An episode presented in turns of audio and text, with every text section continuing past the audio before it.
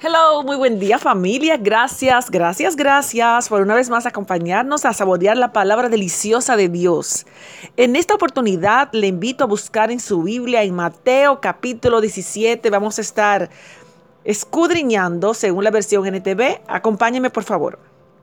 Cuando llegaron a Capernaum, los cobradores del impuesto del templo se acercaron a Pedro y le preguntaron. ¿Tu maestro no paga el impuesto del templo? Sí, lo paga, contestó Pedro. Luego entró en la casa, pero antes de tener oportunidad de hablar, Jesús le preguntó, ¿qué te parece, Pedro? ¿Los reyes cobran impuestos a su propia gente o a la gente que ha conquistado? Se los cobra a los que han conquistado, contestó Pedro. Muy bien, dijo Jesús entonces los ciudadanos quedan exentos, o sea, libres, ¿verdad? De ese pago. Sin embargo, no queremos que se ofendan, así que desciende al lago y echa el anzuelo. Abre la boca del primer pez que saques y allí encontrarás una gran moneda de plata. Tómala y paga mi impuesto y el tuyo. Aleluya. Iniciamos definiendo que Capernaum quiere decir aldea de Naúm. Cuando hace mención aquí de que cuando llegaron a Capernaum, a este, a este lugar, se asume que es Jesús y Pedro, que son los que menciona el pasaje. Entonces ahí es donde se aparecen los cobradores de impuestos del templo que se acercan a Pedro con la pregunta aquí, la pregunta del millón. ¿Tu maestro no paga el impuesto del templo? Este era un impuesto o una tasa que se aplicaba a cada hombre judío. Los hombres judíos fieles pagaban esta obligación, otros buscaban escapar de esta responsabilidad. Haciendo un poquito de historia, un gobernante hacía pagar tributo a sus súbditos para el sustento de su gobierno y de su propia familia, pero no hacía tributar, o sea, su propia familia no tenía que pagar ese impuesto. Pedro dio la respuesta rápida y natural a esta pregunta. Lo primero era que Pedro sabía que su maestro estaba listo para hacer lo justo. No dejaría pasar su maestro en vergüenza. Rápido respondió. Aún no sabemos si Jesús tenía efectivo. No vemos que aparece en el pasaje, pero es muy interesante. Porque al llegar a la casa, Jesús, que todo lo sabe, le, le, le cuestionó a Pedro. Entonces Jesús explicó que él no es responsable de pagar este impuesto porque el Padre no requiere de su Hijo.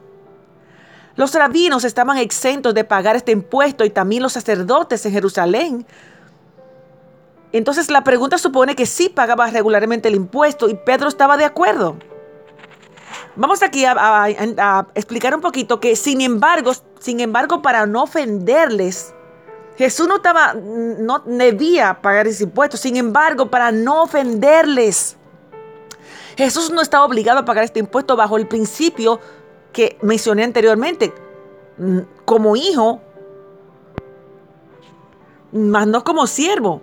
Él no tenía que pagar este impuesto del templo. Sin embargo, Jesús reconoció la importancia de evitar controversias innecesarias y estaba dispuesto a pagar este impuesto para no ofender a aquellos que le cuestionaban.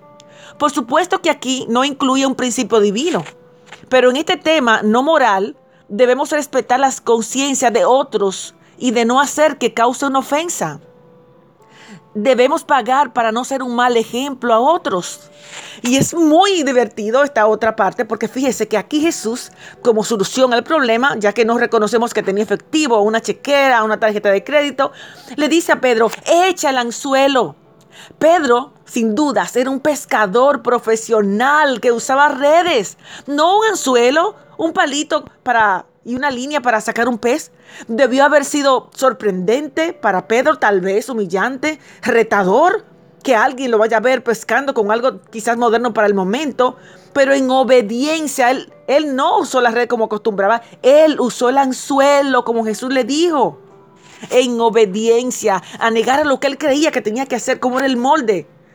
Dijo alguien, la manera en cómo llegó este dinero a la boca del pez es una disputa en vano considerando que aquel que habla es el creador de todas las cosas.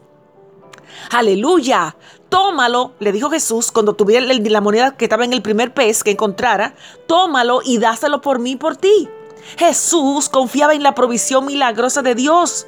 No es de todos los días encontrarse una moneda en el primer pez que encuentre, pero Jesús usó la provisión de Dios para pagar sus impuestos. Y uno de los grandes mensajes que nos deja este pasaje, en este delicioso pasaje, en nuestro Mesías pagó por Pedro como un aviso de la, de la obra de redención para todos los hombres. Pagó el impuesto de Pedro.